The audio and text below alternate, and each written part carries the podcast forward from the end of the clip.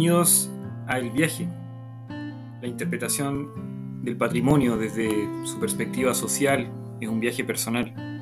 Parece imposible escapar de la transferencia que surge entre el visitante y el intérprete. ¿Será posible comprender esta interpretación desde otro ángulo?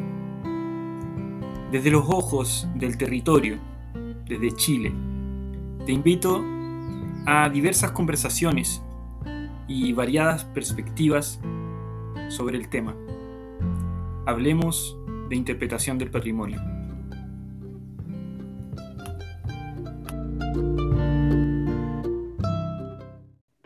Bueno, aquí, aquí estamos con Guillermo Pacheco.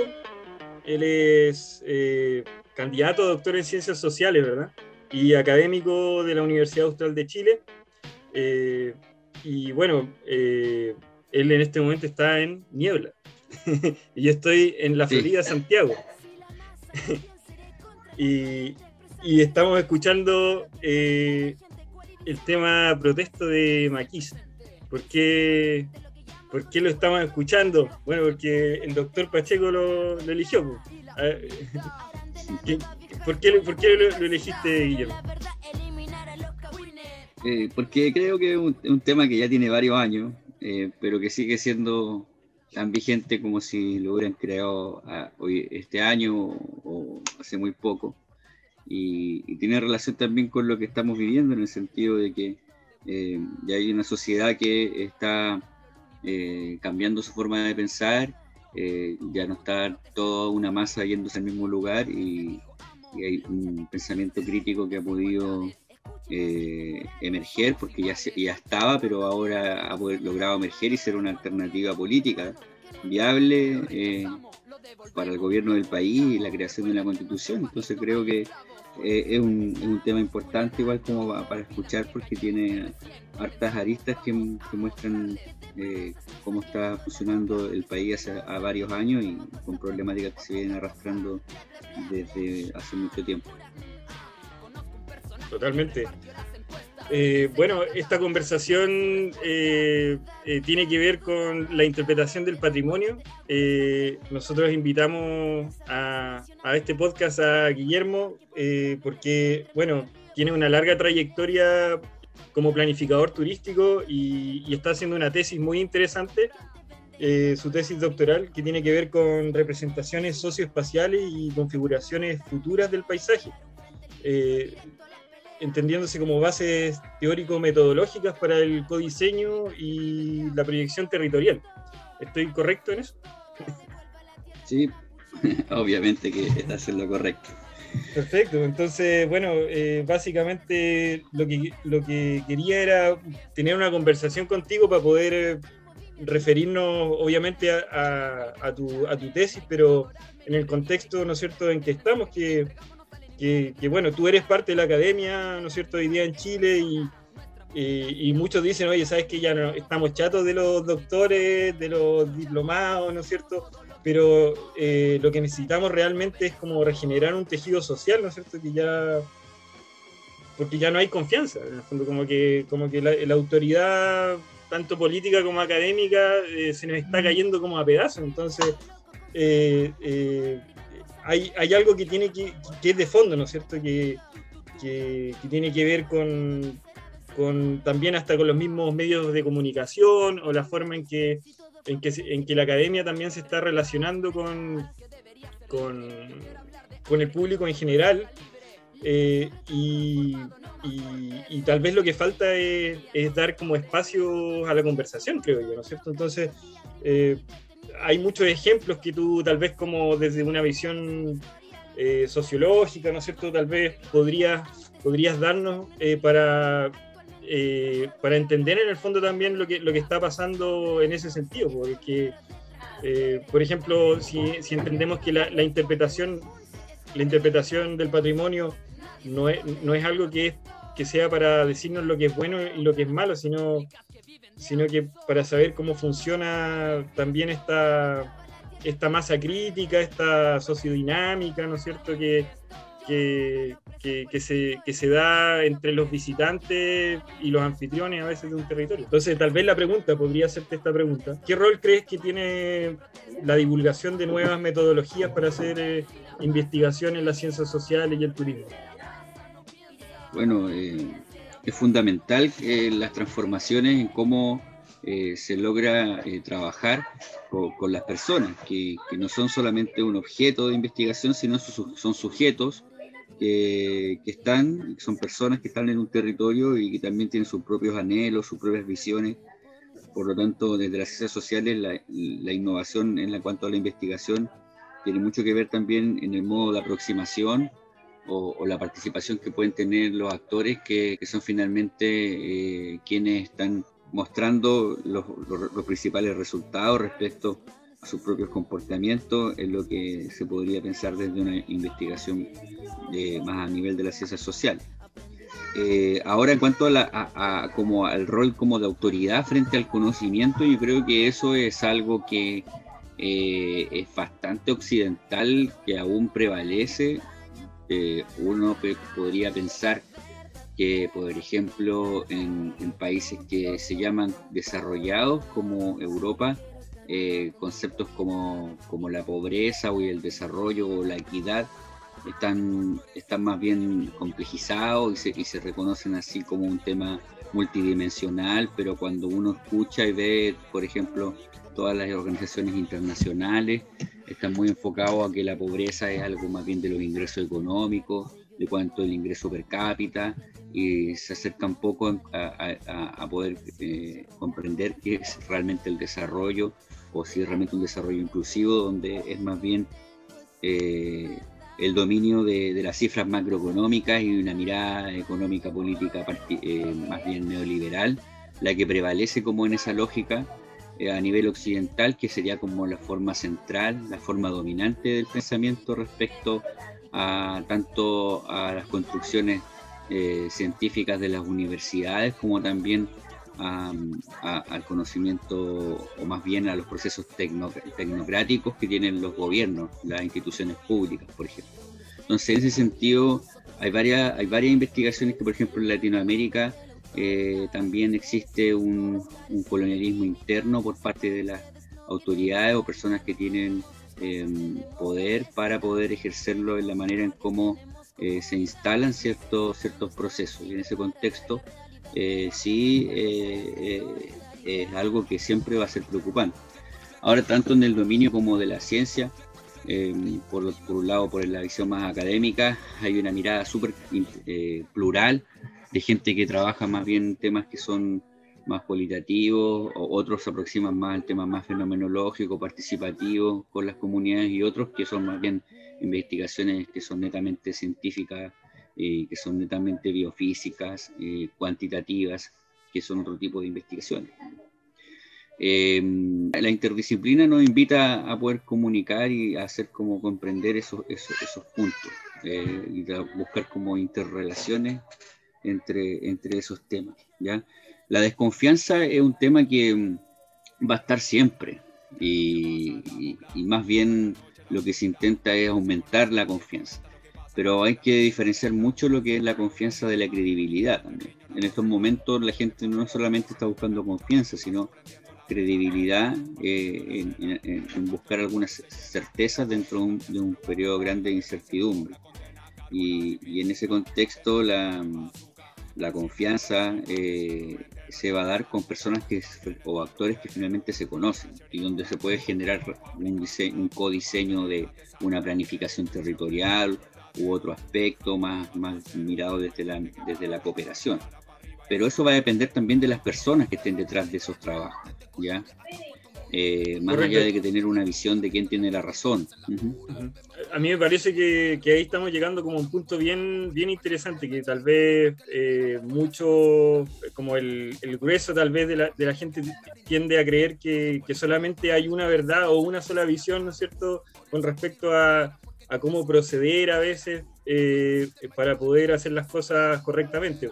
Y por ejemplo, ahí tenemos eh, distintos enfoques que nos entrega eh, tal vez ver esto como un fenómeno social, ¿no es cierto? Estamos hablando eh, por ejemplo, de, de, la, de la relación entre anfitriones, ¿no es cierto?, y visitantes. Y a veces, por ejemplo, lo vemos solamente desde el punto de vista del turismo, ¿no es cierto?, que nos entrega alguna metodología, o a veces desde la economía, que nos entrega otras metodologías, eh, a veces desde, desde la psicología también, incluso que, ha, influenciado mucho lo que es la interpretación del patrimonio, pero también a veces podemos verlo desde, desde eh, el fenómeno social y ahí hay muchos estudios también, hay mucho, mucha evidencia, me, imagino, ¿no es cierto? Tú que has estudiado en profundidad el tema, o sea, yo creo que hay mucha evidencia de, de, de cómo, por ejemplo, el comportamiento social eh, genera cambios actitudinales, por ejemplo. Sí, sí, hay, mucha evidencia en turismo que, que, nunca va a ser lo mismo en un sendero que vayan 100 turistas que tienen un buen comportamiento a que vaya uno y que tiene un mal comportamiento, que hace fuego donde no tiene que hacer fuego. O sea, eh, claro que, hay mucha evidencia respecto a, como, a los impactos del turismo y sacando un poco también eh, algunos mitos y tratando de, llegar como a, datos más, más, concretos. Pero si comparamos eh, destinos turísticos a nivel latinoamericano, nos encontramos con problemáticas que son comunes. Por ejemplo, la problemática de la especulación inmobiliaria. Uno de los temas que más enfrenta, por ejemplo, la propuesta del turismo de base comunitaria eh, es la especulación inmobiliaria y la organización de eh, los grupos sociales locales de los territorios en muchos destinos, en Brasil, en Chile, ha permitido también eh, poder luchar contra esa especulación inmobiliaria y ese avance ¿ya? de gentrificación de los territorios. Y eso se hace también tratando de mantener la propiedad, por ejemplo, evitando, evitando que otras eh, entidades puedan también lograr adquirir eh, propiedad para poder instalarse en esos espacios. Por ejemplo, el tema de los condominios turísticos, ya eso es algo que es común eh, sobre la especulación inmobiliaria y cómo surgen también otras alternativas de turismo en destinos, en destinos que son que pueden ser masivos, de ser playa, ya como sucede por ejemplo en Coñaripe, en Panguipulli, y es como, por ejemplo, sucede en los balnearios de Brasil, por ejemplo, en Río de Janeiro y otros países, otro, y, otras, y también otros estados. Generalmente, claro, la interpretación del patrimonio la entendemos como eh, un servicio, que es un servicio que, que le entregamos al visitante eh, para poder eh, facilitarle, ¿no es cierto?, la comprensión de lo que es el patrimonio local o la visión del territorio, eh, tu tesis tiene que ver con, me imagino, con indicadores. No, obviamente desconozco en profundidad tu tesis, pero, pero me imagino que tiene que ver con indicadores de percepción, ¿no es cierto? De cómo, cómo de alguna forma eh, eh, se construye este, este concepto de, paisaje en el visitante y de alguna forma cómo, cómo eso tiene que ser coherente con, con, la, con la comunidad local. Eso, eso yo creo que, que, puede ser como, como la pregunta que, que, se está haciendo esta disciplina en este momento, porque eh, tal vez no, la disciplina se ha puesto mucho en, en, en la visión del visitante y, a veces poco en la visión de la comunidad local. Entonces, me imagino que, que lo que tú buscas eh, es integrar estas dos visiones de alguna forma. No sé, no sé si es así. Sí, sí, lo que se, lo que se busca es una mirada un poco más, más integradora y más, plural. no, solamente como, como generar como, como un promedio, digamos, o algo homogéneo, que eso es complicadísimo, sino más bien respetar también las diferencias y entenderlas como, como limitantes o como, o como marcos a los cuales uno debería desenvolverse. Pero en ese contexto sí hay una posibilidad, obviamente, muy humana de, complementar conocimientos, porque en ese contexto la propuesta que se hace mucho también desde el turismo de base comunitaria es que desde los propios saberes locales surjan las propuestas y más bien el conocimiento científico y técnico sea complementario, pero la base fundamental esté integrada más bien por los saberes tradicionales, sobre todo de pueblos originarios. Em, eso hace que, dentro de la misma tecnología de que se quiere implementar como el turismo, que hay que tener en cuenta de que no es una tecnología que necesariamente se imponga como algo eh, a instalar en el último tiempo. El turismo se viene desarrollando hace bastantes años, ¿ya? Y, y, surge también esa emergencia por parte de los pueblos rurales y originarios de poder participar, ¿ya? de poder ser parte de eso y tener también sus iniciativas turísticas. Eh, ante ello también surgen todos los conflictos que tienen que ver con las problemáticas asociadas, por ejemplo, a la contaminación de, del mismo turismo, eh, al uso de playas, las actividades náuticas, por ejemplo, que también genera ciertas complicaciones a veces con la comunidad local, o por ejemplo también eh, el aumento del, gasto de agua, lo que hace que también se, esta, esta escasez en algunos territorios. Entonces, eh, claro, en ese contexto, eh, la oportunidad que tiene poder hibridar conocimiento o, comprender más desde los conocimientos locales lo que las problemáticas territoriales posibilitan también poder encontrar más lógicas de acuerdo y también posibilidades de solución que pueden ser más acordes a, las propias prácticas que realizan las poblaciones locales. Eh, eso es un proceso en construcción porque también cuando eh, el investigador o la persona que trabaja con ellos eh, considera que su conocimiento es tan importante como el de él, eh, se trabaja como de igual a igual, de una forma horizontal, por lo tanto es muy posible que se dé un fenómeno como de interretroacción que se llama, que tanto la persona que investiga como el, investigado o el territorio se, se complementan entre sí y cada uno de ellos adquiere un conocimiento nuevo y, una reflexión que le permite también seguir avanzando en ese proceso de generar conocimiento. Por lo tanto, eh, yo no podría negar de que hubo una influencia en mí, la manera en cómo yo me acerqué al territorio de Panguipulli y cómo finalmente logro pensar ahora las cosas. Eh, al mismo tiempo, con la gente que trabajé, obviamente que hay hartas cosas de uno que también les quedan. Y así también vamos, vamos deliberando cuáles son los mejores oponentes para poder tener una, propuesta clara sobre lo que nosotros queremos hacer. Claro, se da como esa transferencia, ¿no es cierto?, entre eh, el investigador y la comunidad, y, eso me parece súper interesante. Igual, eh, bueno, tú estás desde la Universidad Austral, ¿no es cierto? Eh, y, y, ahí, bueno, pensadores como Manfred Martinez, ¿no es cierto?, ha influido mucho en el pensamiento también. por ejemplo, al entender cuáles son las necesidades. Tenemos la matriz de necesidades, ¿no es cierto?, que, nos habla de distintas necesidades. No sé si tú te podrías referir un poco a, eh, cómo son los ojos del investigador cuando tiene esa matriz metida un poco en, su sistema, ya, pues así en su. Como que me imagino que, para algunos investigadores eso ya es como, como una base, es como, como algo totalmente eh, eh, importante, digamos. Sí, sí eh, es una, una, propuesta teórica muy inspiradora y muy importante el, aporte de Manfred. Sin duda, cuando uno pasa por comprender la teoría del desarrollo a escala humana, es difícil que, que, no la considere cuando está presentando una problemática asociada al desarrollo. Eh, pero, pero Manfred se hace una pregunta importante eh, que tal vez otros no se han hecho. Él quiso preguntarse primero qué, era el desarrollo, ¿ya? ¿Qué iba a entenderse por desarrollo? ¿Vale? Y bueno, él plantea una serie de principios que ese desarrollo tiene que ser para las personas y no para los objetos, por ejemplo, ¿ya? Eh, que son principios fundamentales para comprender también un desarrollo a escala humana. Y en ese caso, cuando, cuando, cuando cuando intenta responder también qué, es el desarrollo, bueno, es la manera de satisfacer la calidad de vida de las personas. O sea, cómo, cómo eh, la gente tiene eh, actualmente su calidad de vida y cómo y qué es la calidad de vida. La calidad de vida. Bueno, la calidad de vida es la satisfacción de las necesidades humanas fundamentales.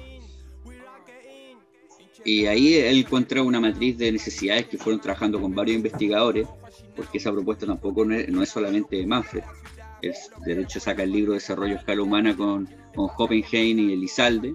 y también cuando estuvo en la Fundación Bariloche en Argentina trabajó con otros investigadores que también eh, participaron en la construcción de esa matriz, por lo tanto eso tuvo un proceso como de investigación importante.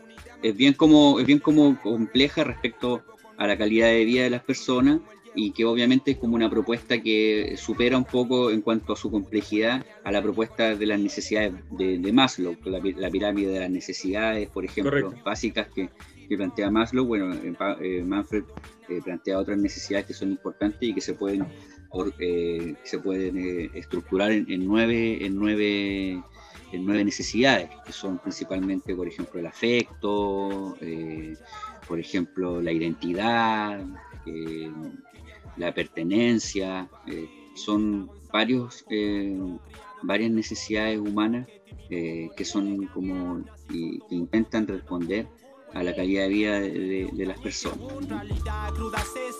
Claro, y, eso viendo el mismo fenómeno que en el fondo estamos tratando de, de ampliar la mirada, ¿no es cierto?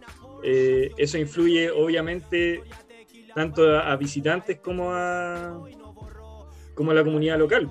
O sea, son, todos somos seres humanos, todos tenemos las mismas necesidades. Pero, pero al mismo tiempo, claro, eh, el, diálogo o los temas podrían, podrían apuntar un poco eh, justamente a esa visión más amplia de lo que es el desarrollo y las necesidades. Por tanto, desde ese punto de vista así ya metodológico, ¿qué, enfoque y qué visiones crees que puede aportar el turismo como fenómeno social, observando el servicio de la interpretación in situ, ¿no es cierto?, del patrimonio tangible e intangible, como, como fenómeno integral. ¿Tú, ¿Tú crees que el, turismo ahí eh, tiene en el fondo alguna metodología importante para poder eh, intervenir? Como citar algún autor, ¿no es cierto?, o alguna bibliografía importante. Sí, yo, obviamente que la, yo creo que aquí entra de lleno lo que es la investigación acción participativa, o sea, eso es, es clave, ¿ya? Que es la investigación involucrada en el territorio, siendo uno más de, ese territorio, y tampoco es, decir tan fácilmente yo hago investigación acción participativa. Eh, de hecho, hay, hay varias gente que lo puede decir, pero no necesariamente es que sea así. Y también está de moda mucho lo que es lo participativo en realidad. Entonces, eh, pero una investigación, acción participativa involucra eh, estar ahí como uno más en el territorio. Y eso se logra a veces con mucho tiempo de trabajo, con generación de confianza, eh, participando activamente dentro de las organizaciones de esas personas. Y, y, otras veces puede estar mucho tiempo estudiando algún tema, pero no necesariamente va a lograr eso, por lo tanto no es una investigación acción participante. Eh, tampoco es que sea como obligatorio tener que ir a, irse a vivir con la comunidad, pero es una alternativa interesante y muchos autores hacen, sobre todo a lo mejor más de las ciencias sociales, obviamente. Eh, pero en la investigación acción participante eh, tampoco es que, es que, es que responda también a todo lo que se quiera hacer, es más bien una investigación-acción, una investigación que quiere ser parte de los procesos, que puede apoyar a sistematizar, a tomar decisiones, a organizar, etcétera, etcétera, y también muy enfocado en el hacer.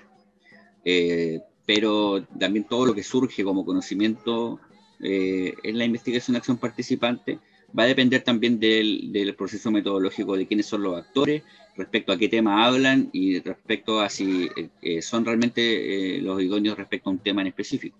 Por lo tanto, casi siempre la información con más de la investigación se va como contrarrestando con otros puntos, otros, con otras formas, que no necesariamente son investigación-acción, que a lo mejor pueden ser más entrevistas o puede ser también eh, verificar información con eh, información secundaria, bases de datos, datos de documentos públicos, etcétera, etcétera, para ir como también eh, confrontando distintas realidades o posiciones. Y eso se logra bastante bien. y hay autores como interesantes que hay que ver, que sí o sí que, hay que leer. Por ejemplo, habría que leer como autores españoles como Jesús Ibáñez, pero es, suficiente con leer a Tomás Villasante. Em, también eh, eh, en el caso de Brasil, autores como Seixas también. Eh, Borda, eh, son autores interesantes como en eso, en cuanto a lo general de la investigación acción participativa. Ah, claro, y como, como, como estudiar como el tema del turismo como fenómeno humano. Sampaio es uno, un autor importante igual, Carlos Sampaio de Brasil, que te puede dar a comprender esa, mirada un poco más, más, más transpersonal que tiene el turismo, más interdisciplinaria, que es como un fenómeno social, humano, eh, y también muy ecosocioeconómico, que es el concepto que plantea Sampaio de volver un poco a, esta socioeconomía inspirada del espacio ecológico donde uno habita, ya sea esto una cuenca hidrográfica u otra.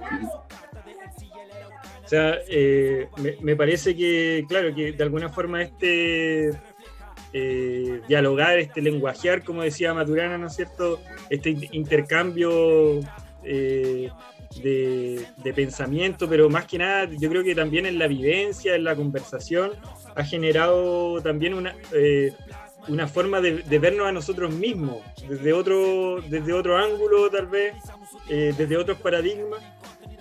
Eh, entonces, claro, nuestra visión ya, por ejemplo, de lo que es el paisaje, como tú lo planteas en tu tesis, me imagino que también es bien particular.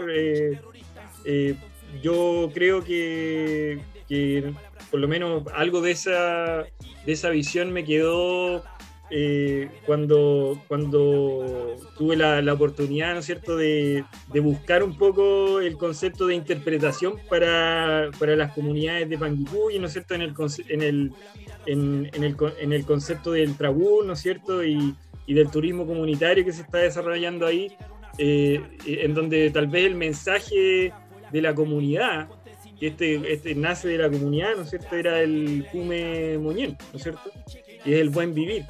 Eh, entonces, eh, eh, claro, evidentemente en todo este contexto yo me, sentía muy intimidado con, el hecho de, tener que decirle a una comunidad mapuche qué cosa era la interpretación. O sea, para mí fue un tema tremendo porque en realidad yo sentía que tenía que escuchar primero mucho, mucho para poder eh, recién eh, traducir, ¿no es cierto?, un poco lo que, lo que era la disciplina y al mismo tiempo me fui dando cuenta de que eh, la, la, comunidad mapuche tiene su vocero y su, y su forma de, de, interpretar también y, y, es un arte para ellos también. O sea, de alguna forma eh, hay eh, una riqueza eh, en el lenguaje oral muy grande y en la comunicación oral, ¿no es cierto?, muy grande y, y, eso es un fenómeno tremendo que tenemos que observar, yo creo, porque, porque en la interpretación se habla mucho del lenguaje escrito y, y, en realidad, claro, es como, como estrategia y todo lo demás, pero finalmente hay muchos elementos en, el, en, el, en la comunicación oral, ¿no es cierto?, que, que, no, no, tienen que pasar por alto.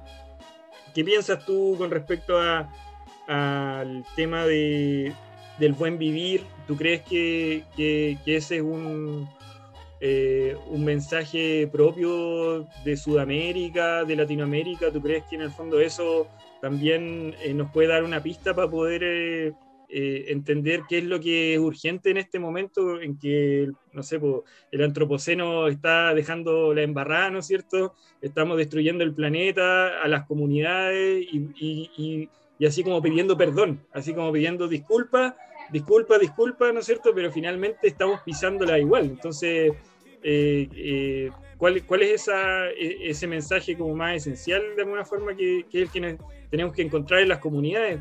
Eh, yo creo que, que, tiene, que va por ahí, en el fondo, primero eh, eh, entender lo que para ellos es patrimonial, lo que para ellos es esencial, no, no, para, Occidente, digamos, que, le, cuesta poco ponerle el título de patrimonial y pasarle, pasarle un camión encima y da lo mismo.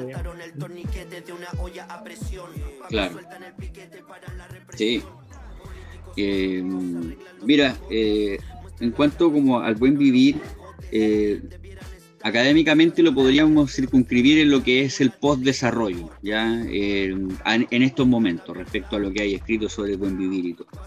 Y ahí, claro, hay una mirada crítica sobre lo que, lo que significa el desarrollo, y como siempre el desarrollo ha estado muy de la mano del crecimiento, pero aunque no son lo mismo, Manfred siempre ha planteado también a través del desarrollo de humana que eso no es así, y otros autores también, se puede haber un desarrollo a escala humana sin crecimiento. ¿ya?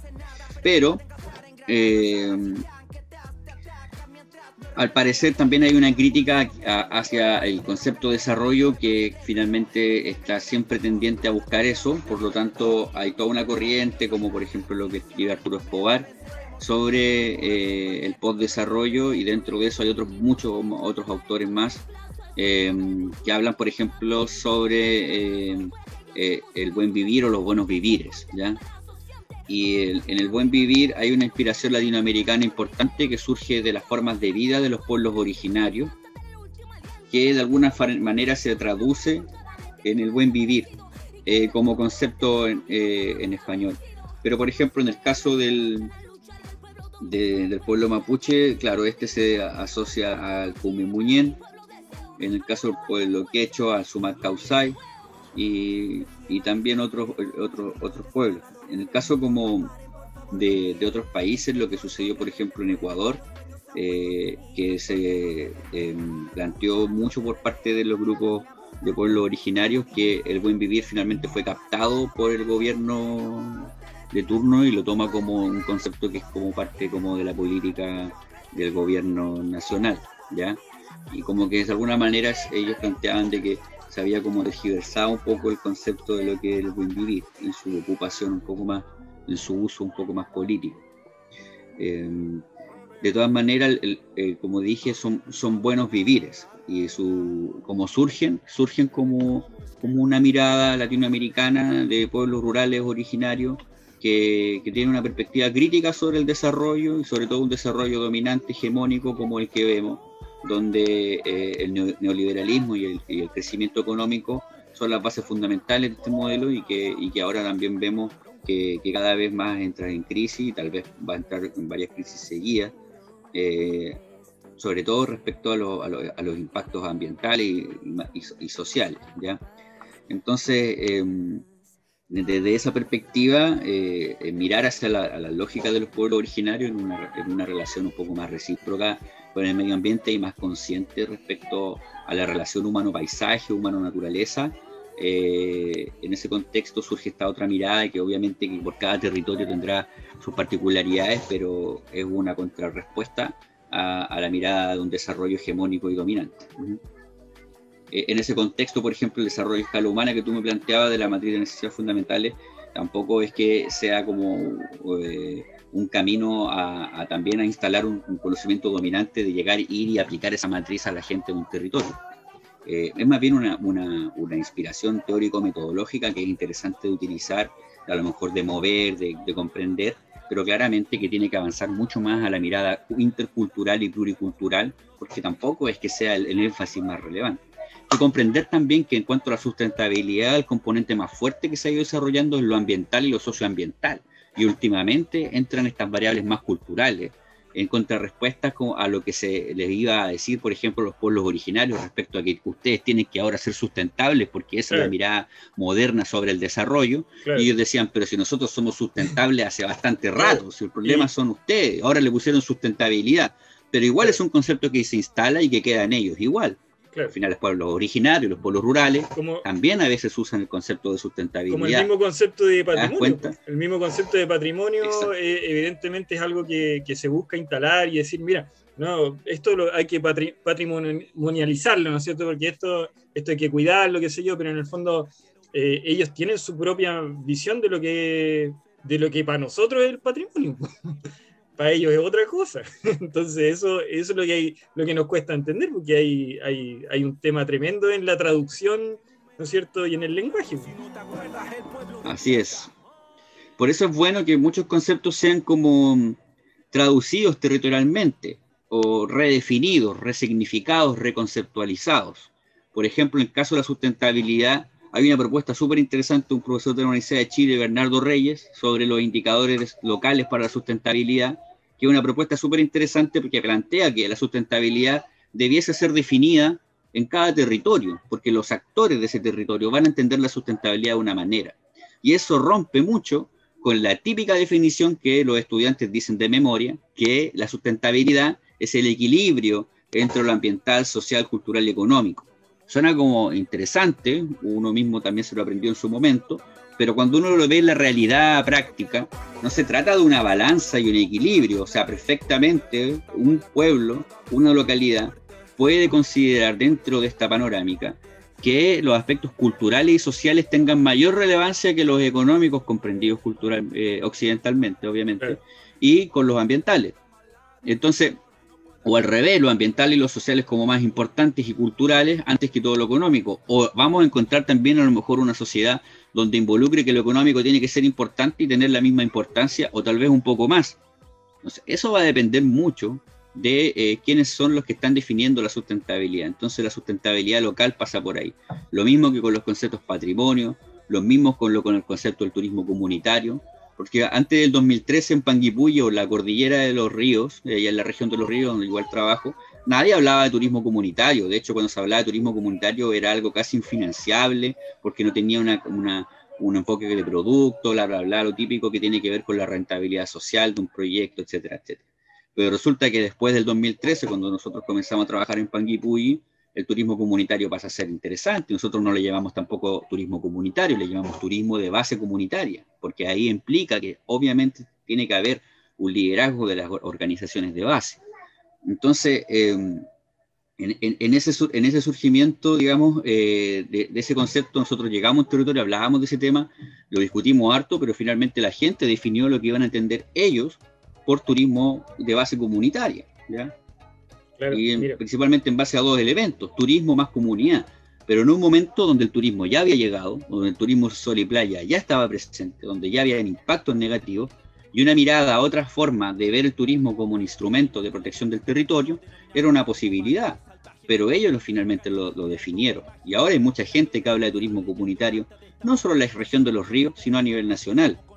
Entonces también la forma en cómo se van instalando o emergiendo conceptos no solamente pueden venir desde arriba hacia abajo, también hay, hay redirecciones, ¿ya? Y eso hay que entenderlo, va a depender mucho de la implicación política y la forma de organización y de influenciar la política pública que pueden tener todas estas organizaciones rurales, eh, eh, de pueblos originarios y, por qué no, también de la sociedad civil como instituciones eh, de la educación y de la investigación, como son las universidades, por ejemplo.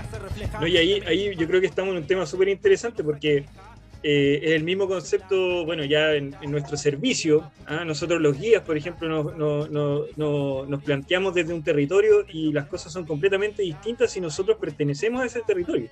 Entonces, claro, eh, el fenómeno de los guías tiene mucho que ver con, con, con, esa relación personal con el territorio y cómo de alguna forma podemos transmitir eh, esa visión o ese paisaje, tal vez, ¿no es cierto?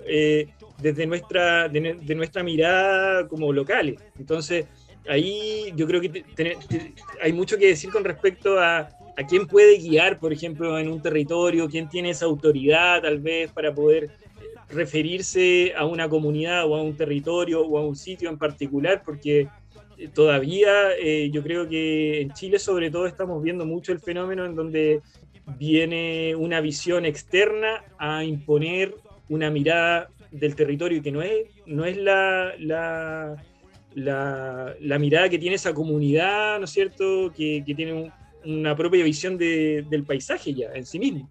Entonces, eh, ¿cómo ves tú, eh, cómo se podría en algún momento articular eso? Eh, porque evidentemente no, no, nuestra, nuestra legislación tampoco ha avanzado, por ejemplo, mucho al respecto. Entonces, en lo práctico, eh, en el fondo cualquiera básicamente puede llegar a guiar a cualquier territorio y decir, mira, yo, yo, yo creo que esto es así y así y, no es tan así.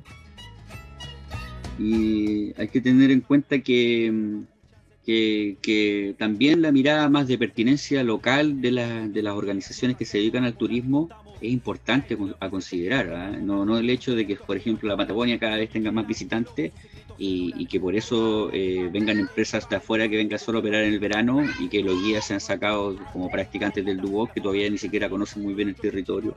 Eso tampoco eh, es tan positivo. ¿ya? Eh, por ejemplo, si hubiera un programa de, educación y formación de esos guías un tiempo, un tiempo previo de mayor conexión con la comunidad antes de instalarse, digamos, a, a ser guiados, y eso es un ejemplo, porque también tenemos todo lo otro de lo, de lo que tú lo conoces mejor, que son los guías de turismo intereses especiales, sobre todo de, por ejemplo, pesca con mosca también, eh, pero más de turismo aventura.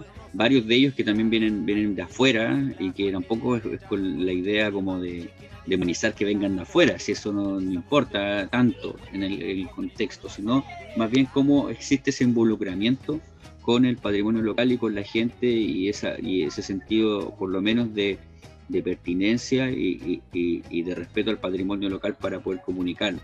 E, ese contacto e, es, clave, por eso que los guías locales cada vez tienen más, mayor fuerza, pero es necesario eh, que ellos tengan mayores herramientas. Y para eso la formación en los territorios eh, eh, de importancia turística, como puede ser, por ejemplo, la Patagonia, las posibilidades que pueden tener los guías locales de especializarse en lugares cercanos, en distintos cursos, ojalá con certificaciones internacionales y otras que a lo mejor no lo requieran tanto, pero que siguen con, programas, digamos, de, alto nivel, ¿ya?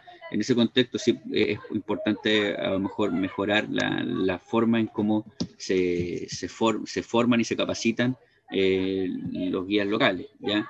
Y ahí hay harto que hacer, porque por ejemplo, si vienen guías de rafting es porque tampoco es que esté lleno de guías locales que se dediquen a eso y por eso viene un guía de rafting de afuera.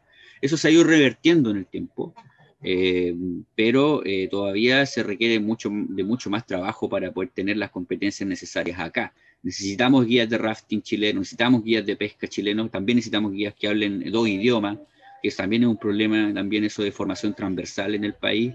Eh, la formación de inglés es mala, Em, por lo tanto, tampoco somos un país que pueda ser bilingüe y en el ámbito del turismo poder eh, comunicarse con mayor facilidad. Eso también es una traba.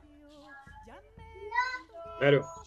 Sí, hay hartas brechas que tienen que ver con la formación de los guías. O sea, el mismo tema, por ejemplo, de la interpretación es algo que, que, que, es una cuña que se ha tratado de meter, yo creo, en muchos programas curriculares, pero pero yo creo que se desconoce mucho la profundidad que puede llegar a tener eh, o sus bases filosóficas no tal vez no, no, se entienden muy bien por parte de a veces de los guías que siendo que en, muchos eh, países eh, el, el, servicio de interpretación es una de las bases fundamentales del servicio de guiado.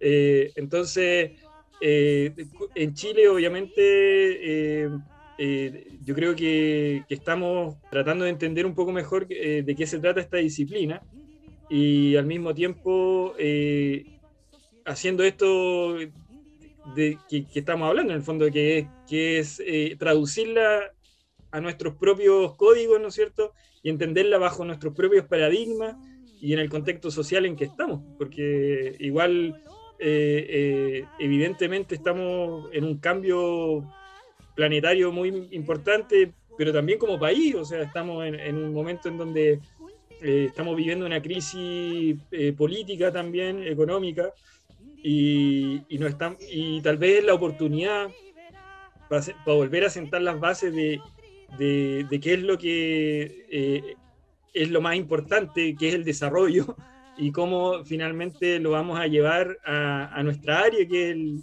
el turismo, los guiados, ¿no es cierto? Y lo que es el trabajo de interpretación. O sea, entonces, por eso eh, me parece fundamental poder tener esta conversación, porque, eh, eh, por ejemplo, ya tenemos la base de lo que de lo profundo que ha, que calado pensamientos como el de Humberto Maturana, por ejemplo, que, que, que nos dejó súper claro que había dos formas de ser objetivo.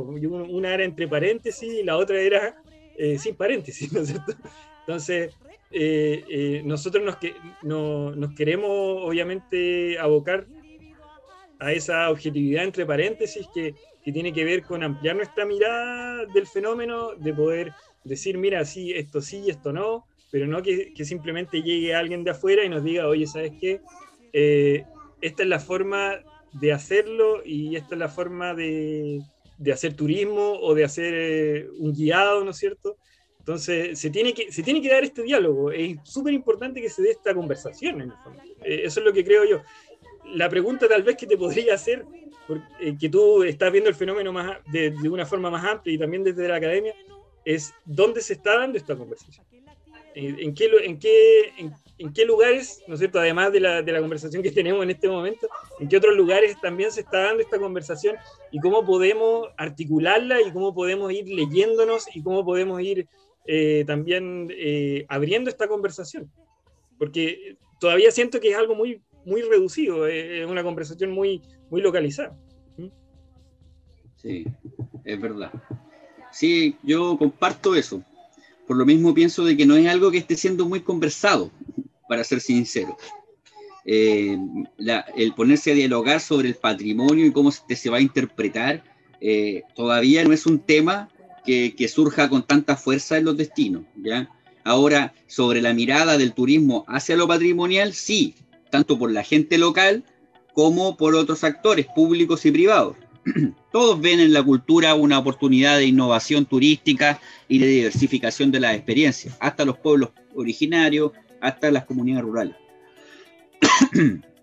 Entonces, todos ven el patrimonio como, como algo importante, pero en cuanto a ponerse a dialogar sobre una posibilidad de, a través del codiseño, por ejemplo, de, establecer una mirada, de poder apoyar cómo el, patrimonio se va a interpretar, eh, sobre todo a lo mejor en, en, cuanto a la comunicación turística, no es, no es un tema que se esté abordando, ¿ya? Eh, entonces, como ahí cuando tú, lo conectabas un poco a, la mirada como más de, Maturana, obviamente que tiene que ver con esta omnijetividad, ¿no? Que es la intersubjetividad, podríamos llamarlo de otro modo, pero, pero que va buscando una subjetividad que es colectiva, ¿ya? Entonces, si hay distintas subjetividades que están hablando, pero hacia sus grupos, hacia adentro, las comunidades hacia adentro, los rurales hacia adentro, pero un diálogo público, privado, comunidades locales sobre la temática para resolverlo, no se está dando a nivel de gobernanza, no es un tema que se esté tocando, más bien lo que se sabe es la falta de formación de capital humano, pero después la formación de capital humano recae en las mismas lógicas de, poder contratar al especialista que viene de afuera y en la mirada patrimonial no se llega, por ejemplo, a poder a poner en valor el, el, sabio local, el kimche o la persona que a lo mejor podría autocapacitar a la gente y con eso fortalecer el mismo patrimonio, revitalizarlo, comunicarlo mejor. No, es un tema que, un tema que está totalmente olvidado desde la planificación. Todos hablan de la necesidad del relato, la necesidad de interpretar, pero así en términos efectivos no es un tema que se está abordando en el sentido de poder, por ejemplo, tener unas oportunidades de formación para generar eh, ese conocimiento y poder buscar la mejor manera de comunicarlo de la forma respetuosa, de la forma necesaria. Eso, eso, eso no está haciendo. Entonces, desde el fenómeno como ya de, Maturana que tú dices, cómo, cómo se organizan los seres vivos, cómo se organizan las sociedades, eh, tiene que ver también con cómo los actores locales van produciendo esto, van autoorganizándose, ¿cierto? Eh, y ese cambio no, se está viendo porque no hay mayor presión del tema. Entonces, eh, yo creo que los guías locales han quedado mucho con que aprenderse el relato y después operar, más que ir como a, pelear por, por, realmente por buscar un, conocimiento revelador que, que, mejore cualitativamente todo lo que tiene que ver con la entrega del servicio turístico de calidad y sobre todo con un componente cultural importante. Yo creo que hemos quedado, quedado súper atrás con eso y si nos comparamos a nivel latinoamericano con países como Perú, por ejemplo, Perú tiene una formación de guías a nivel científico, a nivel patrimonial, que podrían pasar aquí desapercibidos como un especialista en patrimonio, doctor no sé en qué, ¿ya? Y son gente que ha sido formada para eso, para guía, ¿ya? Ahora, dentro de la formación también hay, que, que diferenciar entre formación y formación, porque un guía local potente es el guía que a lo mejor tiene un buen conocimiento local, pero también que ha podido tener la posibilidad de tener programas en la universidad. Yo estuve en Bolivia, en el Parque Nacional Madidi, estuve con una, con una guía local, eh, y ella tuvo un programa de formación como de tres años con la universidad, con profesores, con doctorado, etcétera, y ella es una guía tradicional de su pueblo y que tiene también todo el conocimiento aparte científico que es complementario, por ejemplo, para comprender eh, cómo, por ejemplo, la distinta fauna se comporta, eh, etcétera, ¿ya? Entonces, de esa manera podemos ver como un, conocimiento que a lo mejor por esa mirada está, es potente. ¿Ya? Pero por otro también tenemos todo este conocimiento que tiene que ver con la formación de, los animadores turísticos.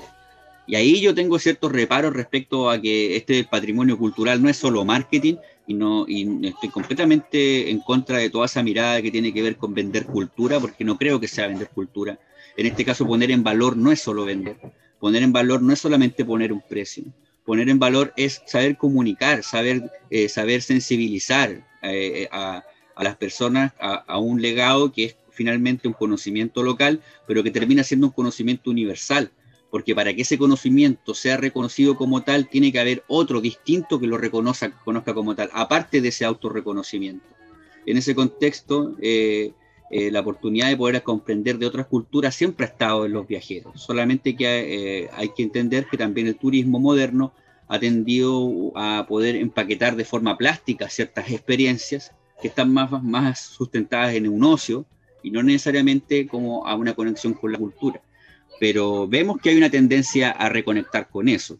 Pero no veo, no veo desde la, desde la perspectiva de la oferta un trabajo eh, colectivo, serio, como para poder enfrentar esa, esas adversidades que tiene Chile.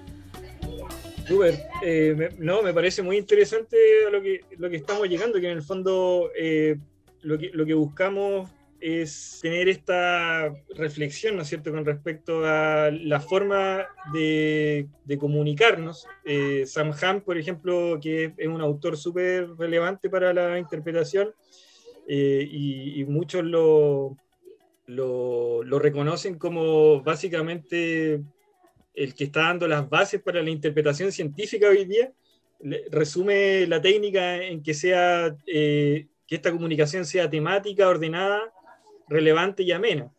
Eh, en, esas cuatro palabras, que obviamente cada, cada concepto tiene mucho, mucho que decir, ¿no es cierto? Eh, eh, por ejemplo, qué es un tema, por qué es relevante el orden, qué hace que la comunicación sea relevante. Por ejemplo, ahí también tiene, tiene que ver con lo que estamos hablando, con el conocimiento del recurso, que básicamente el conocimiento del recurso es súper importante para, para, hacer esa conexión y que sea relevante al ego de la persona también que está visitando, que, que cómo conecto, digamos, esto que, que para, lo, para, que, para el otro, para lo que el otro es ajeno, cómo lo logro conectar eh, eh, con esa, a esa persona, ¿no es cierto? Que, que, es una persona que está visitando ese lugar, pero que, que, de alguna forma todavía no siente el sentido de pertenencia, todavía no siente el sentido de cuidado, de aprecio, eh, y, cómo, cómo, logramos ese cambio actitudinal, ¿no es cierto?, para que, para que esto suceda.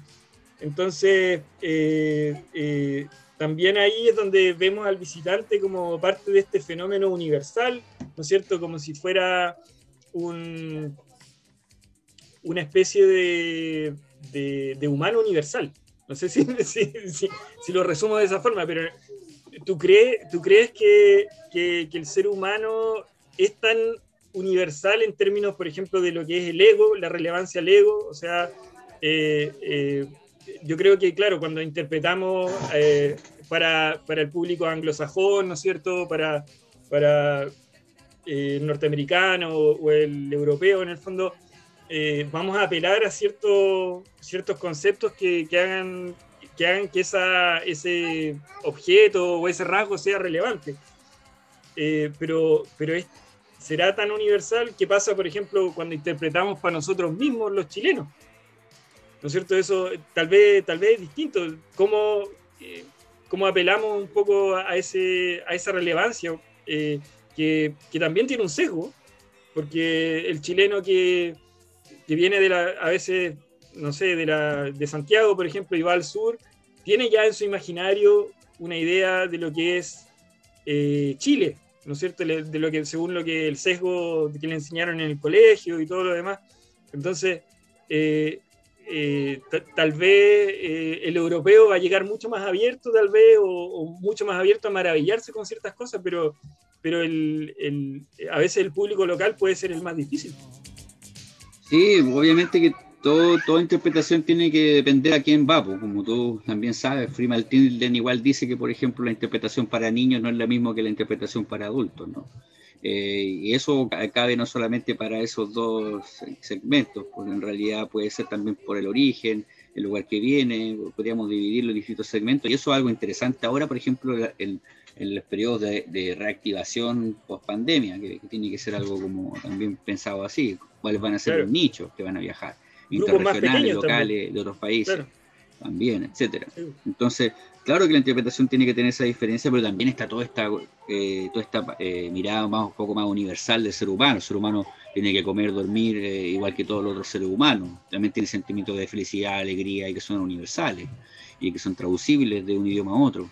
Entonces, claro que hay harto de universal también, porque también el ser humano es transcultural e intercultural eh, en, distintas, perspectivas. O sea, Europa, ¿para qué decirlo?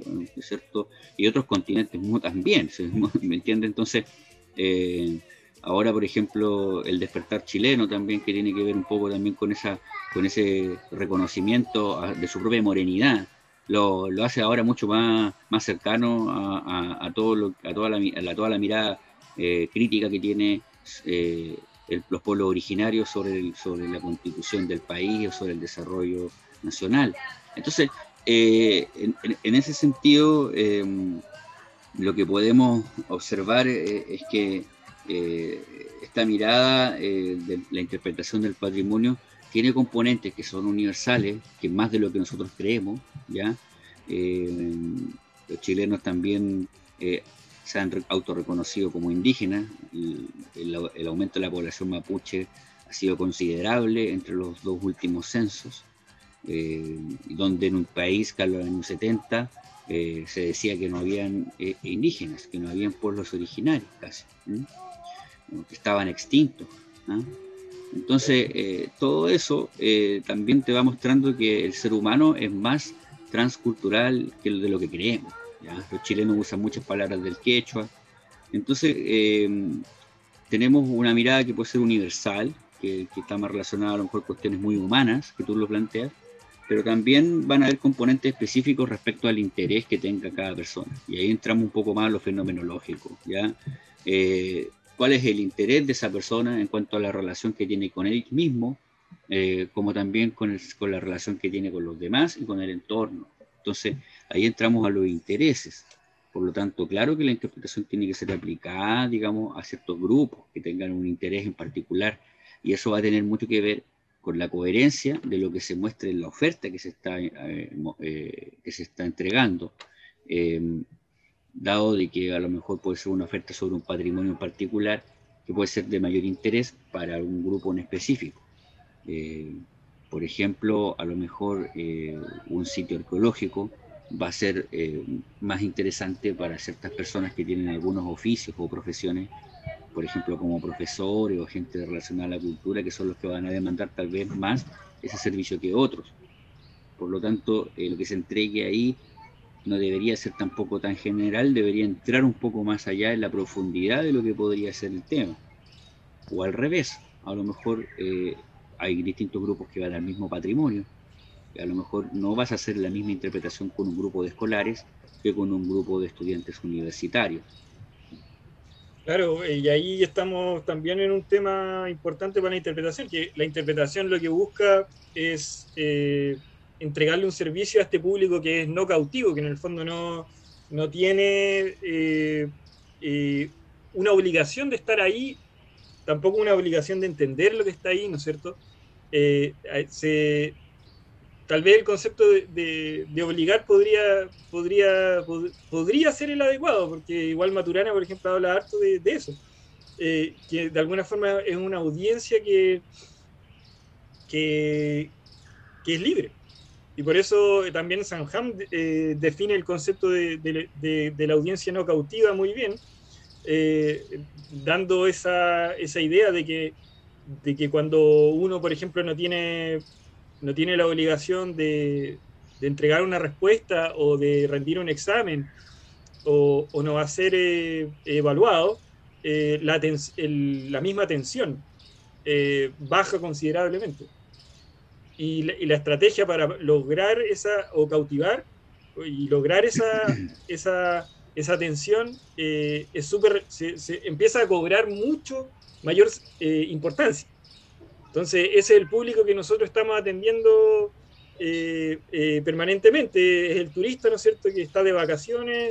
algunos dicen que es la familia Simpson, ¿no es cierto?, más o menos, porque porque es un público bien disperso y que tampoco quiere profundizar mucho eh, eh, o hacer un trabajo cognitivo, ¿no es cierto? Un esfuerzo cognitivo para entender qué es lo que le están explicando, lo que le están diciendo, traduciendo. Entonces, es complejo a veces, eh, sobre todo, enfrentar estos temas con, con, con la academia en general, porque eh, eh, en el mundo científico, si que tú estás haciendo una interpretación de un eh, cangrejo o de un, no sé, de, algún, de, la ranita de Darwin, vas a tener que, explicar de qué, a qué familia o qué clase es, ¿no es cierto?, qué es un batracio, qué es un batracio, va a ocupar lenguaje técnico, y aquí en el fondo lo que, lo que estamos tratando de hacer es, cuál es la esencia de la ranita de Darwin, por qué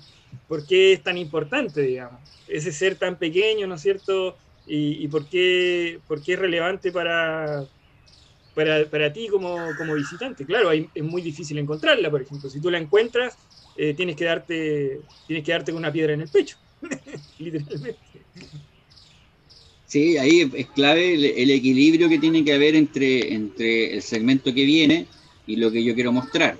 O sea, poco tú puedes cambiar 100% todo porque viene un segmento específico que quiere ver algo. Hay una relación ahí entre anfitriones y visitantes, entre oferta y demanda, ¿ya? Que, que, de alguna manera tiene que respetar lo que la persona que está ofreciendo un servicio, eh, que está enfocándolo en algo en particular, y eh, obviamente no va a cambiar todo por satisfacer una demanda. Entonces, en ese contexto tienen que haber servicios y servicios, ¿ya? Y, si el servicio tiene una índole cultural de los saberes locales, no se va a transformar en un tour de saberes científicos porque vengan científicos. Por eso hay que, hay que saber también ver en cómo se construye una oferta, cómo se construye un producto que vaya enfocado a un segmento de demanda en específico. ¿ya? Entonces, en ese contexto, eh, una, una, experiencia va a estar asociada a un grupo y otra experiencia a otro, por no, necesaria, no necesariamente a los mismos, eh, y a lo mejor ese tour de saberes locales está enfocado para un tipo de segmento y no necesariamente para un, segmento que quiera conocer sobre ciencia. Claro, eh, igual, bueno, en el turismo se habla mucho de, del turismo de intereses especiales, pero en la interpretación es algo que, que sí, pero no, porque en el fondo eh, tú tratas de interpretarle a un público que supuestamente es más amplio, pero en realidad, claro, lo que te importa es cuando tú como intérprete, en el fondo, según las técnicas que vas a ocupar, te vas a tener que adaptar a ese público en ese momento. y te pueden llegar distintos públicos eh, y tú tienes que adaptarte a ese público, pero en el fondo lo vas el público lo vas a ver como algo general, como algo, eh, como un público amplio. Eh, y, ahí vas a tener que adaptarte en el, en el momento. Ahora, claro, el turismo de intereses especiales como que surge su forma de, de, clasificar desde la segmentación del mercado, desde, desde otro, otros aspectos que tienen más que ver, yo creo, con el mercado que con, con la audiencia. Entonces, finalmente, yo, creo que, es súper relevante este, este diálogo eh, del conocimiento del, de la audiencia con, finalmente, cómo, cómo yo me puedo adaptar, por ejemplo, como guía, para hacerle un guiado a alguien que, no sé, que es científico o que, es, eh, eh, o que le interesa en particular eh, la ranita de Darwin, ¿no es cierto? Y tengo que, tengo que llegar, tengo que, que, adaptarme también a ese público, pero para poder hacerlo tengo que conocer. La flexibilidad de audiencia. Claro. tiene que haber una flexibilidad del guía por parte de la audiencia y puede ser un segmento familiar, a lo mejor que llegue a un tour que a lo mejor no está muy enfocado para ese segmento, pero es importante que siempre el guía tenga esas pautas que son técnicas que ustedes manejan mucho que es por ejemplo preguntarle eh, primero que todo eh, de dónde son, qué vienen, qué hacen, para hacerse una idea de con quiénes están hablando previamente. Y luego eh, ahí está el arte del guía también, de, de poder expresar distintos conocimientos de diferentes formas, tal vez jugársela con un lenguaje un poco más general para esperar preguntas más específicas y ver de ahí qué, cuáles son los intereses. Y en el arte del guiado se puede comenzar un, un guiado preguntando un poco, hablando en general y esperando un poco la retroalimentación para ver cuáles son los intereses donde yo puedo poner más énfasis. Y eso me demuestra que el guiado, a través de la interpretación del patrimonio, no es un guiado de memoria y siempre el mismo que vemos, por ejemplo, en un paseo fluvial, que está de memoria y que siempre se dice lo mismo. Acá, sobre todo en la interpretación del patrimonio, tiene que ver en cómo eh, ese conocimiento eh, adquiere nuevas formas de comunicación, eh, dependiendo de la audiencia, como tú dices, ya que me parece que es, un concepto más concreto y práctico que el segmento de mercado, estoy de acuerdo, porque no necesariamente un grupo se compone solo de un tipo de persona, hay alguien que compra y luego están quienes usan esos servicios, probablemente puede ser una familia con intereses diversos, eh, y a lo mejor un personaje de la familia está más interesado que en otro en recibir esa información.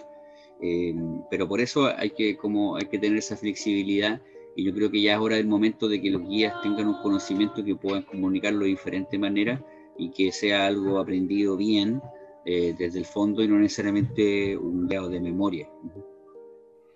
Claro, sí, y bueno, la técnica que se usa hoy día para eso es básicamente tener un tema central y desde ahí eh, comenzar a, adaptar el guion con una idea, obviamente, del, que, viene también un poco de la lógica aristotélica.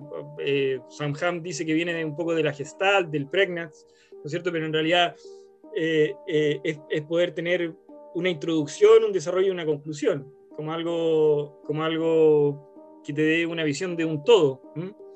y, pero sí siempre con esta, esta lógica del lenguaje que, que es súper importante, que, que, es crear este concepto del tema y, y desde ahí eh, tener cierta flexibilidad.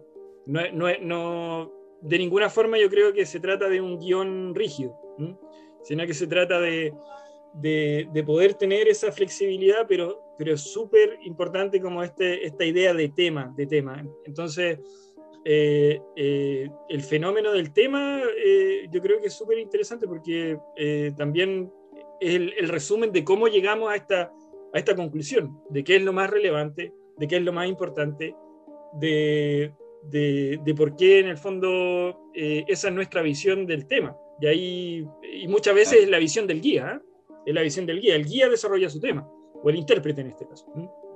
Entonces el, cómo llega el intérprete al tema eh, a veces es lo más, lo más difícil, yo creo, de, explicar, eh, porque, porque técnicamente tú puedes desarrollar el tema muy bien y, claro, sujeto, verbo y predicado, ¿no es cierto? Tiene que ser una frase corta, simple. Eh, Jorge Morales lo, lo, explica muy bien en su, en su metodología, en su taller, ¿no es cierto? Y buscar verbos que sean relevantes para el ego, qué sé yo, pero finalmente eh, el conocimiento del recurso eh, es una, yo todavía le pongo una gran interrogación, o sea, cómo finalmente vamos a lograr eh, comunicar lo esencial. lo que Tilden decía también, porque que, de alguna forma la interpretación es buscar esa, esa quinta esencia, ¿no es cierto? Que, es, tanto es tan importante para la comunidad local como para el visitante, y, y de esa forma el visitante se va a sentir involucrado y va va a crear actitudes de, de cuidado, aprecio y respeto por ese, por ese espacio o ese territorio. Bueno, yo creo que hay muchas otras preguntas todavía que podrían surgir, pero tal vez lo podemos dejar para una próxima ocasión. como quieras, como quieras, no, sí. Porque yo creo sí, pero bueno, en todo caso, no entramos mucho a lo que tú querías hablar de la fenomenología, pero puede haber un segundo capítulo. Sí, sí. Pero sí, pienso de que a lo mejor hay cosas como prácticas que se pueden comprender desde ahí. Eh, por ejemplo, en el caso del guía, eh, sobre todo eh, al principio de guiar, cómo buscamos la manera de interactuar y que no sea solo un monólogo. ¿ah? La forma en cómo el visitante puede también participar de, ese guiado, ya respecto a, relacionar a sus propios conocimientos, de participar, de decir cosas. ¿ya? Hay mucha gente que quiere decir cosas. Entonces, también hay una invitación ahí a sacarse un poco el velo del prejuicio eh, de no solamente mirarlo como el segmento de mercado en función general, este, y este tiene todo interés, sino sacarse un poco ese velo y dar un principio introductorio de preámbulo tal vez al tour para comprender un poco más a la persona que está, a las personas que están ahí, iguales podrían ser sus intereses y buscar maneras de, poder interactuar para poder a lo mejor llevar el guiado a, a, una temática particular y de esa manera se va a convertir en un conocimiento en un conocimiento producido de forma colectiva, en una interpretación colectiva, que va a hacer que cada tour tenga sus particularidades, que, que, sea interesante para ellos, que sea innovador, y por otro lado va a ser tremendo aprendizaje para el mismo guía, que cuando haga 10 veces ese ejercicio va a tener un repertorio gigante para poder contestar preguntas y poder aproximarse a ese patrimonio. Sí, y así, es un ejercicio metodológico, ¿ah? que falta de, hacer. Sí, el, bueno, eh, yo creo que hay una gran diferencia eh, y uno lo puede ver, eh, yo lo he observado porque, porque obviamente he estado metido en el, en el tema, entre un guía que, que, hace cinco tours diarios y un guía que, que hace uno a la semana. evidentemente hay un tema de, de entrenamiento y el, y el, mismo entrenamiento en la práctica te hace llegar a ciertas conclusiones que son universales, que obviamente plantean la interpretación. Eh, y tú te, tú te, vas a dar cuenta de eso por el, por el mero ejercicio de hacer cinco tours diarios. Va a llegar a esas conclusiones, va a llegar a la importancia que tiene desarrollar un tema, va a llegar, va a llegar solito, solito, solito a esas conclusiones. Porque en el fondo eh, eh, no, hay, no, no, hay que inventar la rueda. Pero pero sí, evidentemente, yo creo que el, que hace cinco tours diarios tiene mucho que decirle al que, al que hace uno a la semana. Ese, eh, obviamente ahí la, la experiencia es súper importante y, y, y, obviamente el, el, manejo de la técnica eh, es súper importante porque si tú no tienes un, un, un tema claro, eh, te podés ir por la tangente y, y de repente se te va a ir lo más importante y el tour va a quedar débil o sea, la experiencia va a quedar débil. Y al mismo tiempo, eh, si, no, si no maneja técnicas comunicacionales como, qué sé yo, hacer preguntas, involucrar a todos, hacer una buena introducción en donde todos de alguna forma puedan eh, eh, presentarse, por ejemplo, si, no si, te, si, te, salta eso, también tu tour va, va a quedar débil, no, no, va a tener, por muy buena que sea tu conclusión, va a haber algo ya que, que, que faltó, ¿no es cierto?, entre medio o antes. Entonces, eso yo creo que, te lo da esencialmente la práctica, pero la disciplina te puede ayudar con técnicas y con herramientas para poder ir puliendo esto a un nivel que ya la calidad, como dice Sam Ham, sea casi una garantía. Eh, y ahí es donde él plantea la metodología de Tora, qué sé yo. Ahora, claro, eh, tal vez no hay ninguna otra técnica mejor, digamos, de, momento no sé si sea, puede ser, pero de momento eh, que pueda simplificar todo esto a algo tan, tan, tan simple como, como a cuatro palabras también, eh, pero el, todo lo que hay detrás con respecto a la investigación y al conocimiento del recurso es lo que yo creo que todavía falta mucho para hincarle el diente. El, el cómo vamos a llegar al conocimiento de ese recurso, cómo vamos a, a darnos cuenta de qué es lo más importante, lo más esencial, ¿no es cierto? Sobre todo, sobre todo, cuando estamos haciendo interpretación de rasgos culturales, ¿no es cierto? Y de, y de conceptos que, que, son intangibles, como, no sé, porque estamos hablando de un territorio ya. Por ejemplo, ¿cómo estamos interpretando un territorio? No es lo mismo que interpretar a la ranita de Darwin. Estamos interpretando un territorio, entonces, ¿cómo, cómo le, le, le ponemos voces a ese territorio? Y ahí, claro, hay una técnica que, que, está en el boletín de interpretación muy interesante, que creo que te la compartí, que se llama Muchas Voces, que en el fondo es justamente, hoy día la, la tecnología lo permite también. Cómo yo puedo ir citando, ¿no cierto?, a ciertos actores del territorio y ellos comple completan esa visión. O sea, no yo como intérprete, yo como intérprete hago de facilitador, pero de alguna forma la técnica de ir incorporando esas voces, ¿no es cierto?, a una visión del territorio, se ha comprobado de alguna forma que hace que, que temas incluso complejos, que, como los que podemos estar viviendo actualmente, ¿no es cierto?, en el territorio mapuche, en el territorio, ¿no es cierto?, con la nación mapuche, que todavía eh, para muchos es como chuta, en realidad, cómo se, ¿por qué se habla de nación mapuche? Bueno, hace rato ya que se habla de nación mapuche, hace rato ya que, que, que los pueblos originarios también se reconocen como naciones. En Australia se habla de la nación culín, qué sé yo, distintas naciones, y, y, desde ahí se respeta el territorio y desde ahí se comienza, ¿no es cierto?, un relato de ese territorio y se empieza a citar, ¿no es cierto?, a estos,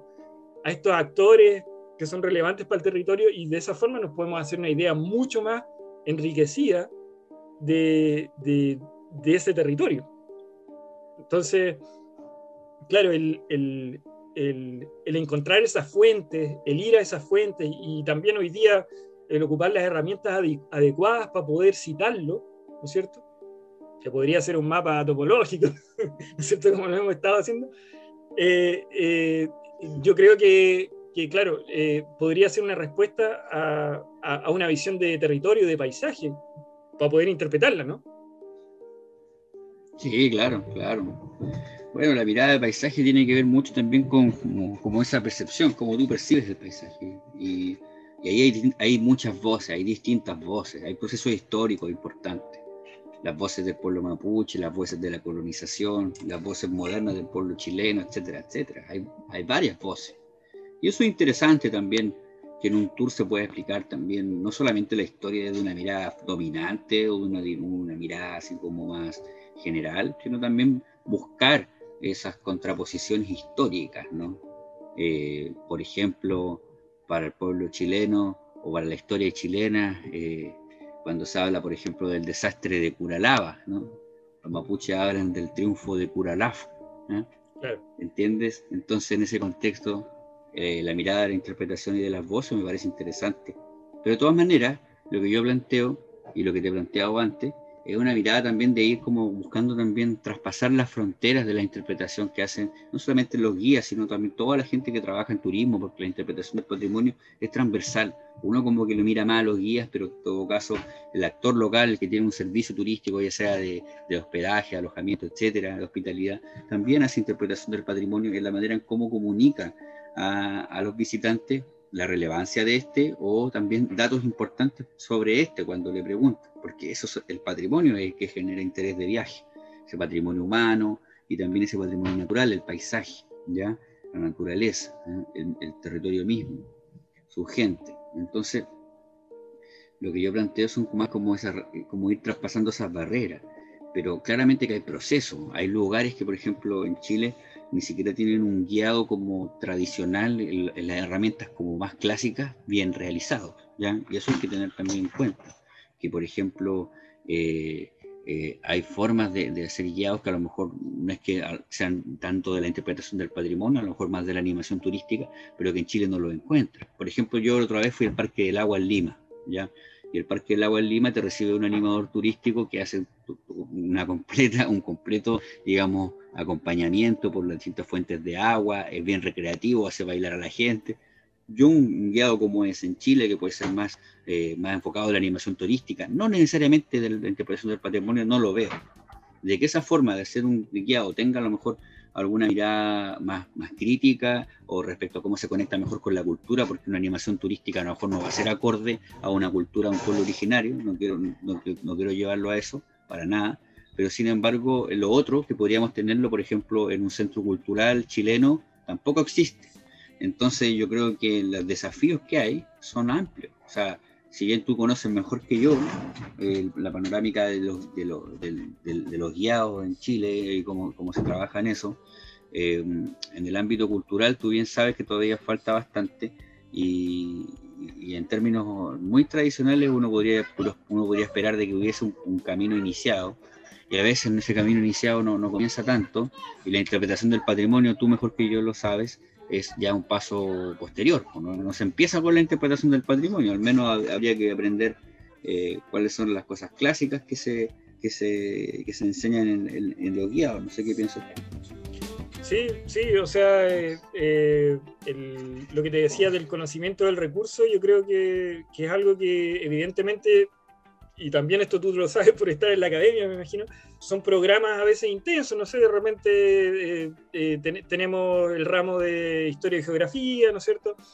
Eh, por ejemplo, pero claro, las técnicas, justamente yo creo que es algo que, que, ha quedado mucho en esta, en esta disciplina en desarrollo, ¿no es cierto? Que finalmente eh, eh, todavía no, la, academia yo creo que, ha ido incorporando de a poco también esto, eh, este conocimiento de la técnica y por lo tanto, claro, por esa misma necesidad yo creo que han surgido muchos cursos online y hay muchos consultores que están eh, aportando bastante también eh, a, complementar, ¿no cierto?, los conocimientos de, guía y conocimientos de, gente que, le interesa la materia, ¿no es cierto? Pero finalmente, claro, tiene que haber también un diálogo con la comunidad y eso también lo plantea la academia. O sea, el, el, vínculo, digamos, que hay con la comunidad, con el sitio, con el recurso, eh, muchas veces el diálogo que hay en eh, más profundo de los intérpretes eh, se produce con la museología, porque en el fondo es un diálogo entre académicos, es un diálogo entre un científico experto en un tema, ¿no es cierto?, un curador y alguien que, que ya maneja técnica, ya ha observado un poco este, este, este fenómeno y puede decir, bueno, en realidad aquí tenemos la, la interpretación eh, secuencial y no secuencial, ¿no es cierto? Eh, en los museos tenemos la interpretación principalmente eh, no secuencial, porque en el fondo nadie tampoco se va, se va, a detener a leer todos los carteles y el promedio de lectura son segundos, ¿no es cierto?, de, de un visitante, entonces no podemos tener un tremendo texto si es que queremos que lo lean completo, porque en realidad el promedio va a leer solamente 20 palabras y, desde ahí, claro, hay, hay mucho intercambio eh, en la academia, pero el fenómeno del, del guiado y la, y la, y la interpretación eh, secuencial de la, que se, de la que se refiere Sam Ham tiene otras complejidades también por lo que he visto. Entonces, tiene que ver justamente con lo que, lo que estamos hablando, que, que tenemos que tener un conocimiento del recurso distinto, la información que maneja el guía eh, tiene que ser profunda. Profunda no a un nivel de tener mucha información, sino que un nivel de, de, haber, de haberse hecho las preguntas y haber llegado a las conclusiones.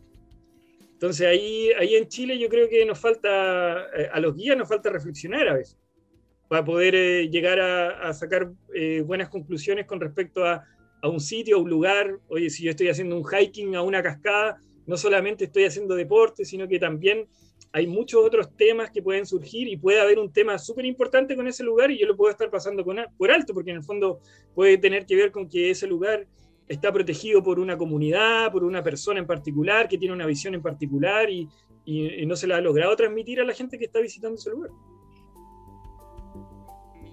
Sí, sí ¿no? como todo, igual hay, hay, amplios desafíos. Ahora eh, también hay muchas oportunidades. Los guías tienen muchas cosas por hacer y, son un componente fundamental en la experiencia de viaje en cualquier parte, en cualquier destino. Por lo tanto, yo pienso de que también eh, falta un poco más de apoyo, Juanca. Igual creo que falta apoyo a los guías y con una mirada estratégica, no con simplemente con el curso WAFA internacional, que también es un apoyo importante. Eh, pero si no me refiero, por ejemplo, a un buen trabajo de, formación patrimonial. Y eso va más allá de lo que pueden hacer los guías, que también tienen que estar organizados y buscar esa forma. También tiene que haber un apoyo en política pública. O sea, si la política pública está pensando en poner en valor eh, la naturaleza, el paisaje a través del turismo, hay infraestructura para poder contemplar ese paisaje, también tiene que haber un proceso serio de formación del capital humano y sobre todo de los guías, que son los que interpretan, ¿no? Sí, eh, de todas maneras, eh, los guías, bueno, en este momento yo creo que es uno de los gremios que está más abandonado también, o sea, eh, ¿por qué? Porque, porque somos freelance la mayoría, entregamos un servicio de temporero muchas veces, y, en este momento, claro, o sea, todos estamos tratando de, sobrevivir de alguna forma y y, así lo hacemos y lo hemos hecho por mucho tiempo. Entonces, eh, yo creo que tal vez eh, hoy día se está dando la oportunidad de ser un poco más visibilizados porque se está problematizando un poco más lo que está pasando con el turismo y con algunos actores, pero sin duda el, apoyo, como tú dices, eh, no, no, se ha manifestado de ninguna forma, o sea, creo yo, o sea, y, tiene que ver con, con, justamente esta posibilidad de poder estudiar, de poder capacitarse, de poder certificarse. Y, vemos obviamente que eso, eso sucede en, en, otros países, pero en Chile no sucede de ninguna forma. Aquí cada uno se rasca con su propia uña de alguna forma y, si que no, no tienes, las tiene suficientemente largas, eh, son sí, es verdad. Bueno, pero ahí hay un punto que, que abordar. Hay que trabajar mucho más con la formación de los intérpretes patrimoniales. claro, claro que sí, pues, Guillermo. Oye, bueno, eh, yo creo que todavía queda esto en, un segundo capítulo. ¿ah? Yo creo que esta conversación eh, da, para más. Va para largo. Va para largo porque todavía tenemos el tema de la fenomenología, de qué, qué, podría ser la planificación holística, por ejemplo, que plantean algunos planificadores, a qué se refieren con eso. Igual surgen muchas preguntas, hay mucha suspicacia a veces con, con, los conceptos, ¿no es cierto? Eh, prejuicios también. Eh, yo creo que eso, eso da para mucho más todavía y para una conversación más profunda, pero agradezco enormemente haber tenido la, la, oportunidad de, de, este intercambio, este diálogo, ¿no es cierto? Y de esta co-creación un poco de, de, lo que, de lo que es para nosotros eh, la interpretación del patrimonio. No sé si, si a ti te gustaría comentarle algo a la audiencia, así como conclusión, o recomendar un libro, por ejemplo, que también eh, es un ejercicio que a mí me parece interesante porque, porque, porque, claro, a veces tenemos muchas lecturas, pero, pero a veces hay alguna que nos marca y también nos, le puede decir un poco al otro sobre, no sé, pues, quién, quién soy yo, ¿no? Sí, sea, yo recomendaría un libro que tal vez no, es un libro teórico ni de cabecera, pero es el libro que hicimos nosotros, Juan Carlos, sobre la gestión de destino en la región de los lagos. Creo que es un libro que hay que recomendar, sobre todo en la parte de interpretación del patrimonio de la Patagonia. Hay, hay harto que se dice sobre la región de los lagos. Creo que hay un trabajo importante, Juan Carlos, y como aterriza la interpretación del patrimonio como, como un desafío igual a afrontar dentro de la planificación turística. Creo que ese libro la gestión de destino en la región de los lagos eh, es, un, artículo, o sea, perdón, un libro interesante que tiene información sobre interpretación del patrimonio que debería considerarse eh, en la planificación de los destinos y como experiencias, digamos, eh, aplicadas a, la, a, lo que sucede en un territorio, ¿ya? Así que por, e, por, ese lado ahí hay un libro importante, ¿ya? y otro libro y lo estuvimos hablando ya, lo estuvimos hablando. Yo creo que, eh, como tú lo dices, hay que leer el desarrollo escala humana de Manfred Magneff y, y Elizalde Hoppenheim. Sí, e, esos son los tres autores de, ese libro. Sí, bueno, yo, yo siempre tengo un poco de pudor un poco con, ese libro porque justamente digo, pucha, en realidad muchas veces se cae en la endogamia, ¿no es cierto? Y eso de empezar a citarse uno mismo como que no vale. Pero pero, pero sí tiene razón con respecto tal vez a una reflexión que, que, también tuvo que ver con este intercambio con respecto a, la planificación, ¿no es cierto? Había una, había una planificación integrada, una comunitaria y una endógena. Entonces, eso hacía que el mismo fenómeno de la interpretación se viera, se viera desde ángulos distintos, desde, desde la planificación misma. Entonces, claro, eh, eh, yo creo que también eso da para un próximo capítulo y, y vamos, vamos tal vez a podemos profundizar un poco más con respecto a esa, visión. Bueno, y trabajamos dos años, el, trabajamos dos años en un proyecto de gestión de destino a nivel regional, donde tuvimos mucha experiencia con organizaciones y las comunas del sur de Chile, donde habían experiencias asociativas importantes en las mesas comunales, donde terminaron con presupuestos participativos en el Puyehue, por ejemplo, un plan de tour que sacaron cuando estaba de alcalde José, eh, José Luis Queipul. Eh, entonces, eh, por ese lado, ahí tenemos harta, harta experiencia en la región de los lagos, en Chiloé, en la cuenca del lago Yanquihue, que son como experiencias aplicadas, que son interesantes y que yo creo que ese libro, para no, caer en la endogamia, pero claramente es un libro que, puede ser interesante de ver. Y, y, el otro libro, como decíamos, para comprender un poco más esta mirada como más compleja sobre el desarrollo y sobre la calidad de vida, interesante ver cómo, por ejemplo, son importantes las necesidades de afecto, de entendimiento, de creación, de ocio, que son fundamentales para la calidad de vida, no solamente comer y dormir, ¿no? El ser humano es mucho más que eso. Claro, eh, yo con Daniel Romo, un alumno tuyo, eh, también un poco tuvimos eh, como parte ya de esta conversación y, claro, y, hablamos algo de, este libro de Mathieu Richard que se llama En defensa de la, de la felicidad yo le, había dicho, Fede Ratas había dicho en busca de la felicidad. Así que por lo menos ahora, ahora ya lo, lo, ratifico, se llama En Defensa de la Felicidad y, claro, a mí me parece muy interesante este concepto también eh, universal de lo que es el buen vivir, la felicidad, ¿no es cierto?, como, como una necesidad humana. Así que eh, agradezco igual eh, esta reflexión y, también, claro, pues esta, esta co-inspiración que tiene que ver con con, ir eh, eh, sacando a la luz un poco esas reflexiones o lecturas más personales, pero que finalmente cuando tú lo, conversas con un otro te das cuenta que, empiezan a haber muchos puntos en común. Sí, hay un autor importante que, que nos ha visitado, que es Edgar Morán, con de la complejidad. Yo creo que es importante también considerarlo como, como alguien importante en cuanto a la transdisciplina y comprender también los fenómenos de una visión más compleja. ¿ya? Y, ahí tiene un libro interesante también Edgar Morán que se llama Cabezas bien puestas. hay, eh, y, otro también sobre la transdisciplinariedad de Basarab Nicolescu, que también habla sobre que la transdisciplina no solamente requiere de equipos interdisciplinarios, la transdisciplina también es un cambio a nivel mental personal. Uno puede pensar transdisciplinariamente. Oye, está buenísimo eso, ¿eh? que uno que, un cambio a nivel personal. O sea, la transdisciplina tiene que ver con, el ser, así como con la esencia del ser.